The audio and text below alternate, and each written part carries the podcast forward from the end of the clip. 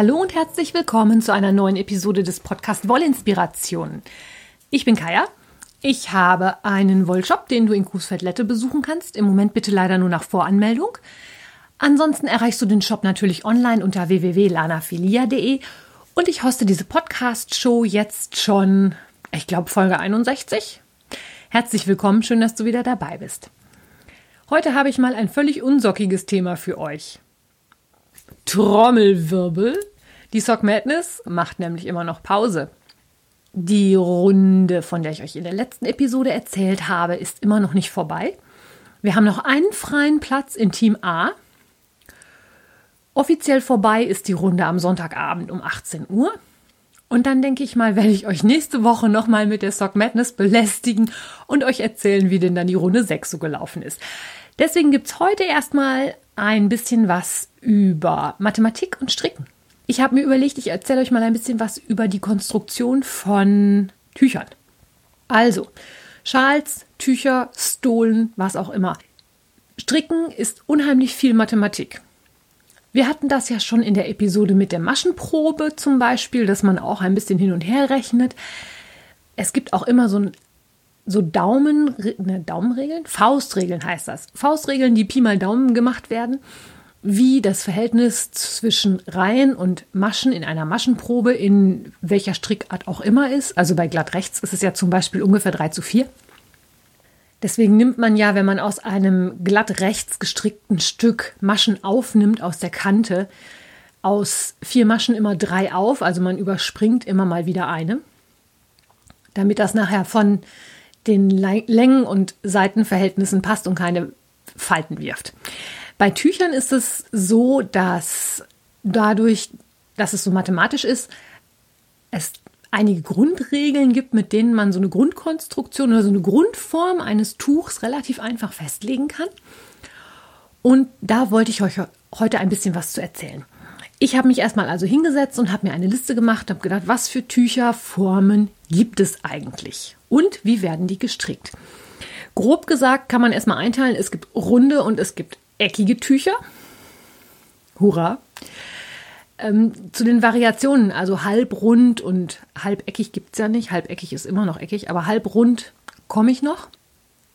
Bei den eckigen unterscheidet man natürlich dann wieder die quadratischen, die rechteckigen und dann natürlich die große, große, große Gruppe der dreieckigen Tücher, bei denen es ja inzwischen auch unheimlich viele Varianten gibt. Und ich habe mir überlegt, ich erzähle einfach mal so der Reihe nach, was so ein Tuch oder wie das so konstruiert wird. Vielleicht ist das für den einen oder die andere eine Hilfe, dass man mal auch sich traut, ein Tuch selber zu entwerfen, weil die Grundkonstruktion ziemlich einfach ist. Ich finde zum Beispiel gibt es ja das Tuch Hitchhiker von der Martina Behm. Das ist eigentlich nichts anderes als ein Dreieckstuch, was an einer Seite Zacken hat. Und der Hitchhiker ist für mich immer das Tuch, wenn ich einen Strang handgefärbte Wolle habe, bei der ich nicht weiß, was ich daraus machen soll oder kann, ist der Hitchhiker immer eine tolle Lösung, weil man den so lange stricken kann, bis die Wolle zu Ende ist. Der Hitchhiker heißt ja Hitchhiker, weil der sich bezieht auf das Buch Per Anhalter durch die Galaxis von Douglas Adams. Übrigens ein Buchtipp, wer das nicht kennt, sollte das mal lesen. Sehr skurril, sehr klasse. Und der Original Hitchhiker hat 42 Zacken wenn ihr das Buch kennt, wisst ihr warum. Wenn nicht, solltet ihr es halt lesen. Ich bin aber immer dann der Meinung, ich stricke den Hitchhiker dann so weit, bis die Wolle einfach alle ist. Also, de, wo, wo bin ich jetzt eigentlich hergekommen? Wie bin ich jetzt zum Hitchhiker gekommen? Weiß ich auch nicht mehr. Über die dreieckigen Tücher wahrscheinlich. Ich habe aber meine Liste angefangen erstmal mit quadratischen Formen. Jo, Quadrat, ne?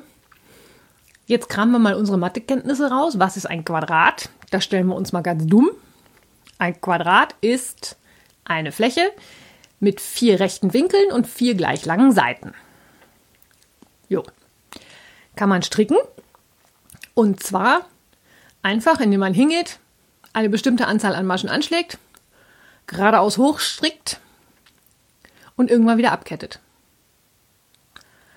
Woran erkenne ich jetzt, dass ich so weit gestrickt habe, dass ich abketten kann? Da gibt es einen ganz einfachen Trick. Ich nehme mein Strickstück, lege mir das flach auf den Tisch und falte aus meinem vorhandenen Strickstück ein Dreieck. Das heißt, ich nehme meinetwegen die Spitze unten rechts und versuche die auf die Spitze oben links zu legen. Wenn mein Strickstück genau quadratische Form hat, ist es so, dass diese beiden Dreiecke genau gleich groß sind. Dann weiß ich, ah, okay, abketten. Wenn das nicht passt, muss ich ribbeln oder noch ein paar Reihen dran stricken. So kann man halt ziemlich einfach eine quadratische Form definieren und auch stricken. Es gibt aber auch andere Möglichkeiten, Quadrate zu stricken.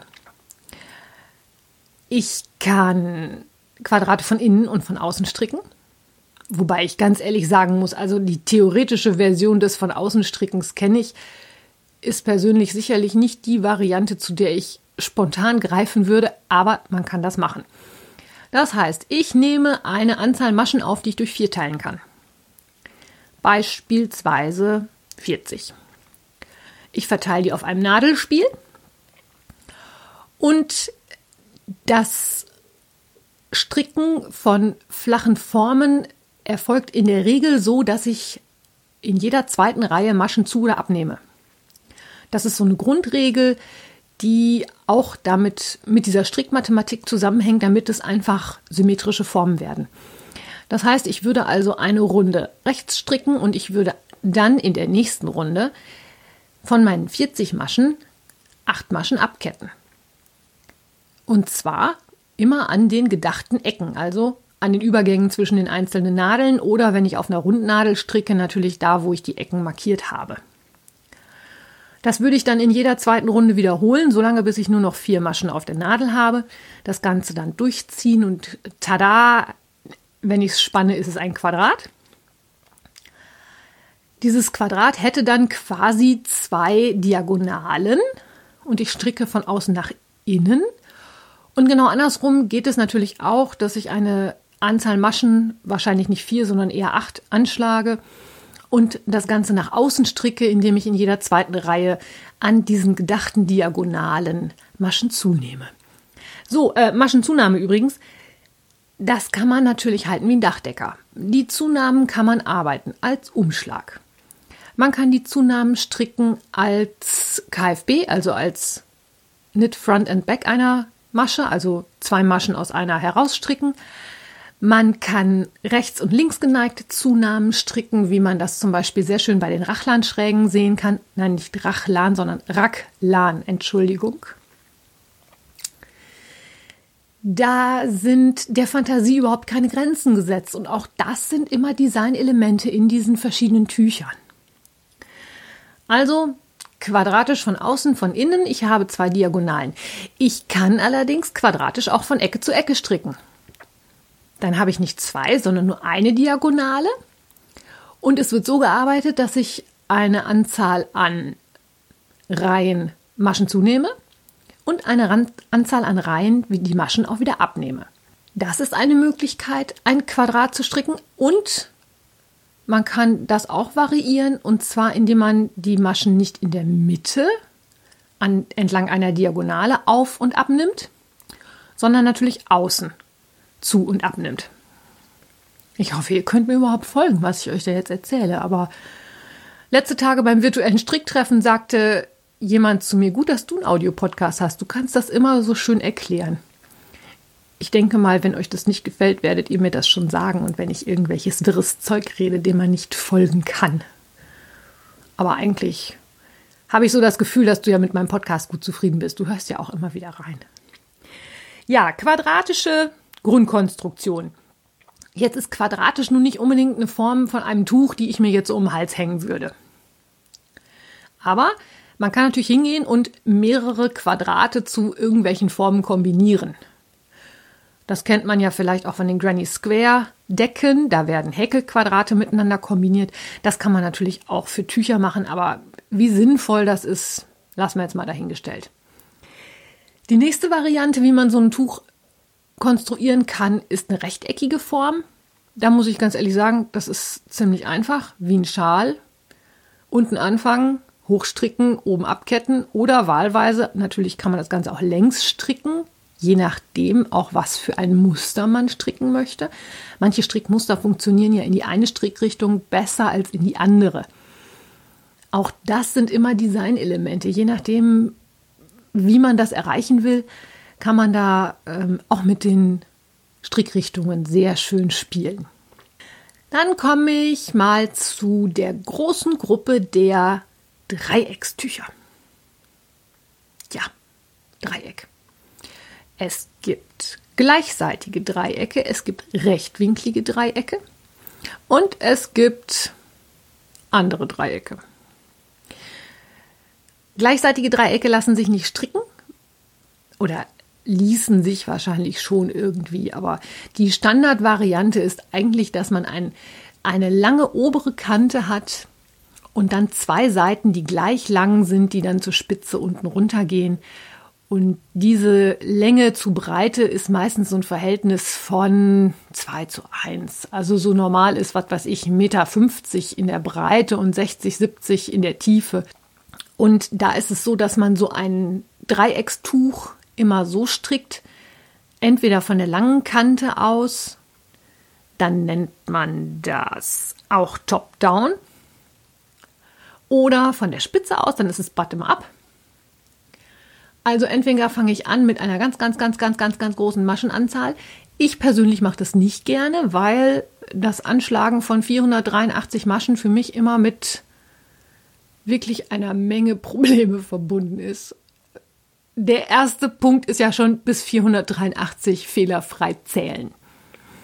Der zweite ist ja dann den Anschlagsfaden lang genug wählen, dass man damit hinkommt. Der dritte ist, wenn man dann festgestellt hat, dass man mit dem falschen Ende des Fadens gestrickt hat, muss man das Ganze wieder aufribbeln. Also da ist einfach das Fehlerpotenzial so groß, dass ich persönlich die Tücher lieber bottom-up stricke, wo man wirklich mit so einer kleinen Menge an Maschen anfängt, meinetwegen sechs oder acht. Und bei den normal symmetrisch konstruierten Dreieckstüchern ist es hier so, dass man in jeder zweiten Reihe vier Maschen zunimmt. Und zwar jeweils eine rechts, eine links und eine rechts und eine links entlang der Mittelrippe, die also von der Spitze bis zur Mitte der langen Kante läuft. Wenn ich das Ganze top-down stricke, übersetze das einfach, man nimmt ab rechts und links und rechts und links der Mittelrippe, damit man halt im Laufe des Tuches immer weniger Maschen kriegt. Das ist die klassische Konstruktion eines symmetrischen Dreieckstuchs. Das heißt, das Tuch ist rechts und links gleich. Die kann man zusammenfalten, das kommt zur Deckung, das passt super.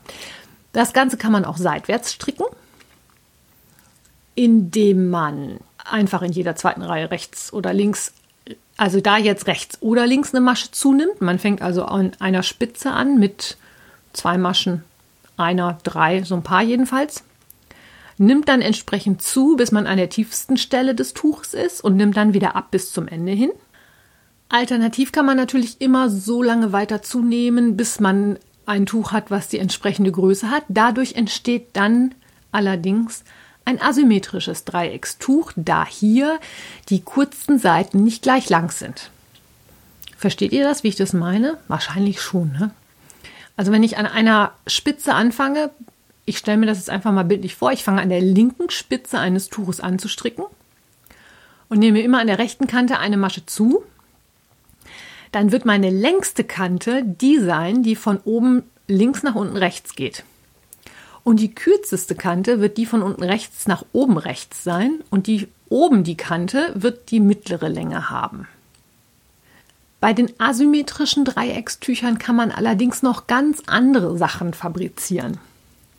Da gibt es dann auch so Variationen, bei denen man damit arbeitet, dass nicht nur in jeder Reihe zugenommen wird oder in jeder zweiten Reihe zugenommen wird.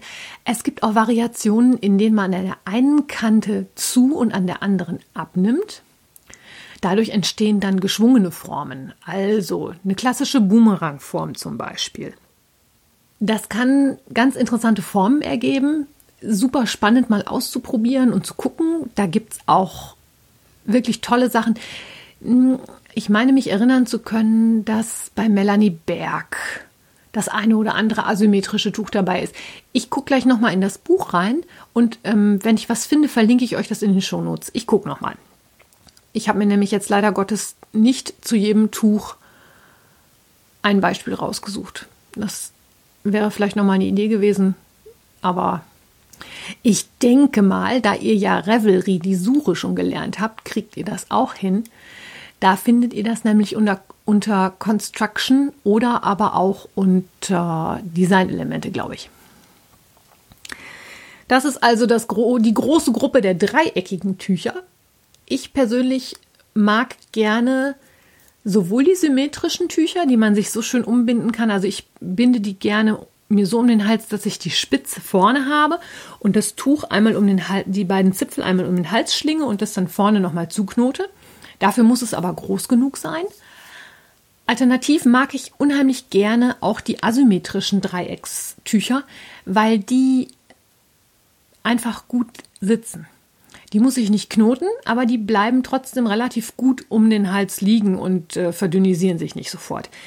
Rechteckige müssen entsprechend groß sein, damit sie liegen bleiben und quadratisch, Entschuldigung, nein, als Tuch kann ich mir das eher nicht vorstellen. Es sei denn, es ist so groß, dass es schon eher an Decke grenzt. Eine Form habe ich noch zu erzählen und zwar sind das natürlich alle runden Formen.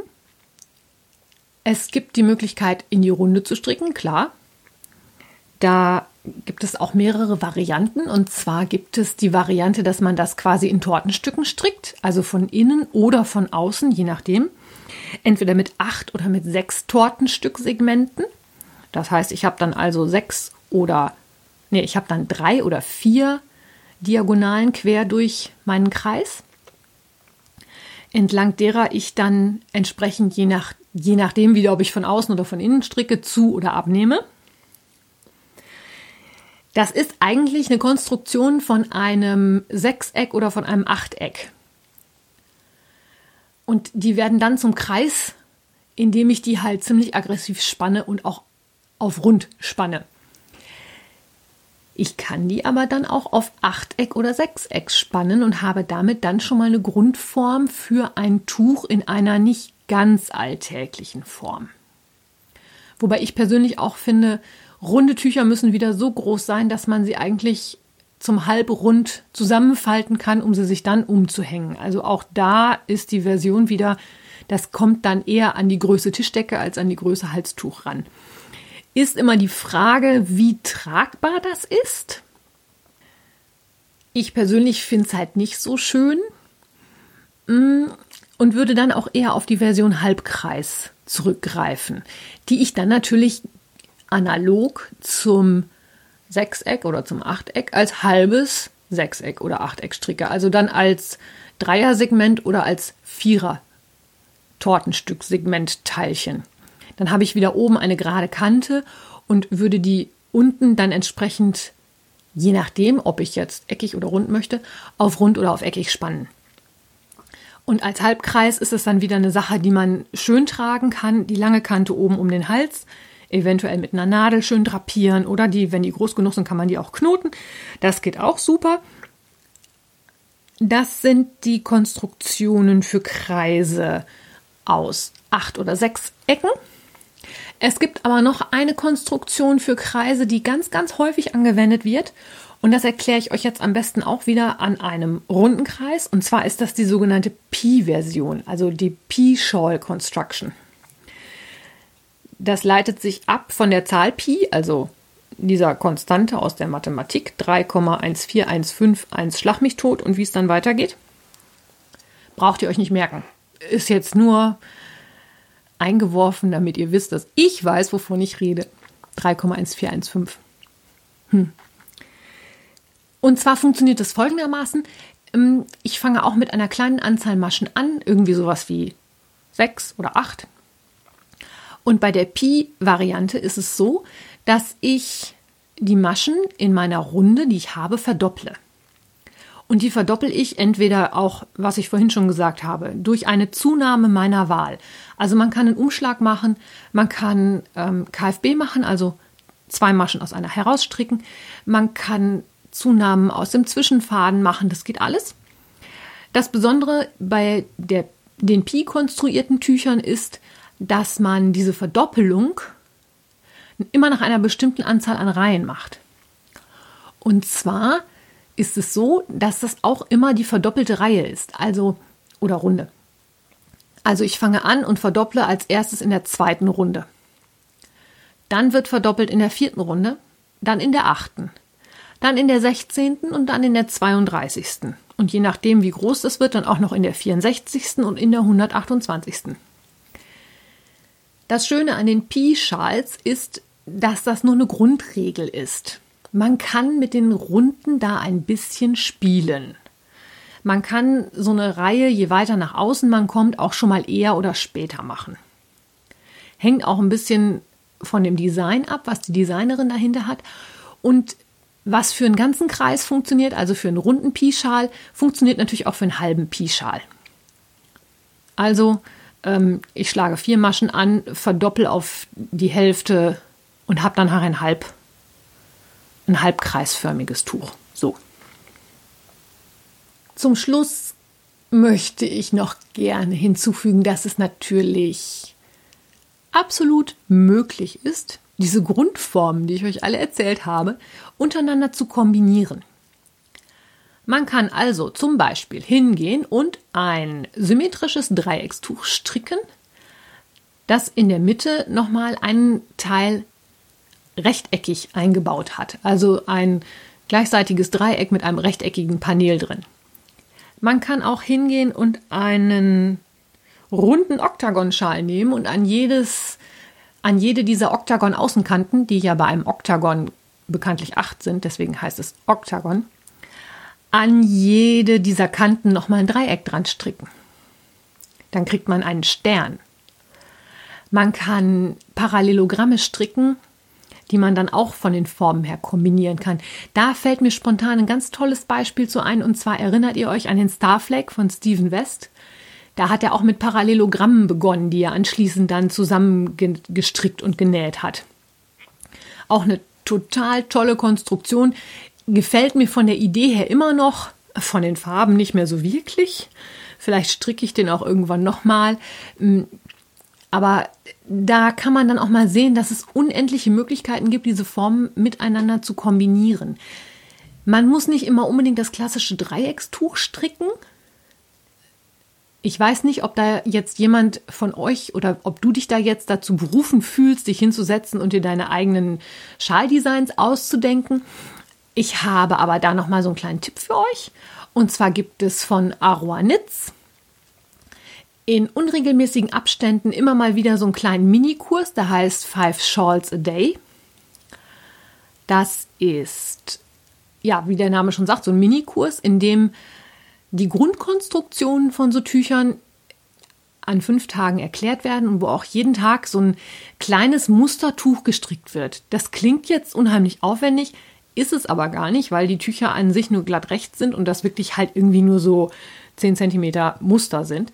Aber wenn man diese Konstruktion einmal verstanden hat, kann man das ja, kann man sich wirklich manche Mühe ersparen, weil wenn ich weiß, ich stricke ein Muster oder einen halb kreisförmigen Schal nach der Pi-Methode, dann weiß ich genau, okay, ich stricke jetzt ein paar Runden, dann kommt irgendwann eine Verdopplungsrunde, dann stricke ich wieder ein paar Runden und dann muss ich auf solche Sachen nicht mehr so acht geben. Oder wenn ich weiß, ich stricke ein symmetrisches Dreieckstuch, dann weiß ich, ich habe in jeder zweiten Reihe am Anfang eine Zunahme, in der Mitte eine rechts und links der Mittelrippe, die man übrigens auch total super als Zopf zum Beispiel arbeiten kann. Das ist natürlich dann nochmal ein Designelement, was dann auch nochmal richtig interessant ist. Also über Zöpfe müssen wir uns, glaube ich, sowieso nochmal unterhalten.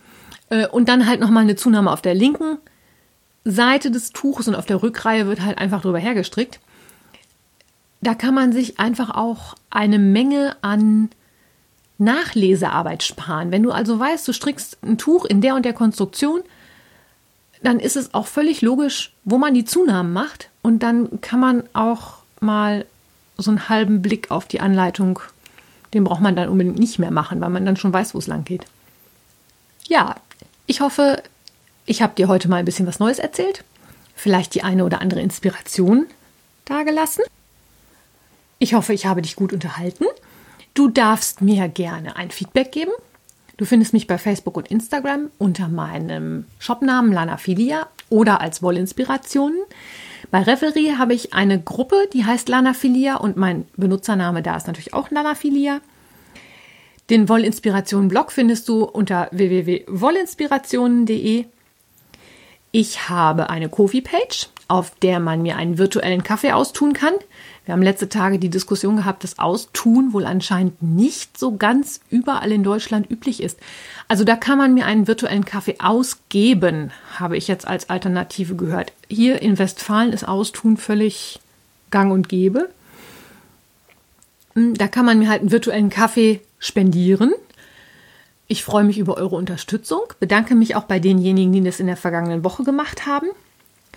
Ihr könnt mich auch bei YouTube hören. Da gibt es ein Standbild.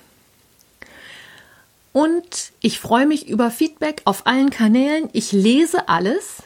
Ich sage aber ganz ehrlich, inzwischen ist es so viel, dass ich es nicht immer schaffe, überall zu antworten. Manche Sachen gehen mir einfach durch. Das ist keine böse Absicht. Es ist einfach nur, ja, es wird einfach inzwischen immer mehr. Ich freue mich da total drüber. Worüber ich mich auch sehr freue, sind Bewertungen und Sterne bei Apple Podcasts. Das könnt ihr übrigens auch machen, wenn ihr kein Apple-Gerät habt. Ihr könnt einfach Apple Podcast Wollinspiration googeln und dann entsprechend da eine Rezension schreiben oder auch eine Bewertung in Form von 1 bis 5 Sterne, je nachdem, was ihr meint, was ich verdient habe. Ich wünsche dir jetzt einen schönen Sonntag. Wir hören uns nächste Woche wieder. Wie gesagt, ich vermute mit Sock Madness Content. Die Runde ist am Sonntag zu Ende. Also wenn du das jetzt heute am Sonntag hörst, ist heute Abend die Runde zu Ende. Dann geht es in der kommenden Woche sicherlich irgendwann weiter. Drück mir mal den Daumen. Vielleicht habe ich noch eine Chance, vielleicht ins große Finale zu kommen. Ich bin ja mal gespannt. Bis dahin wünsche ich dir eine gute Zeit.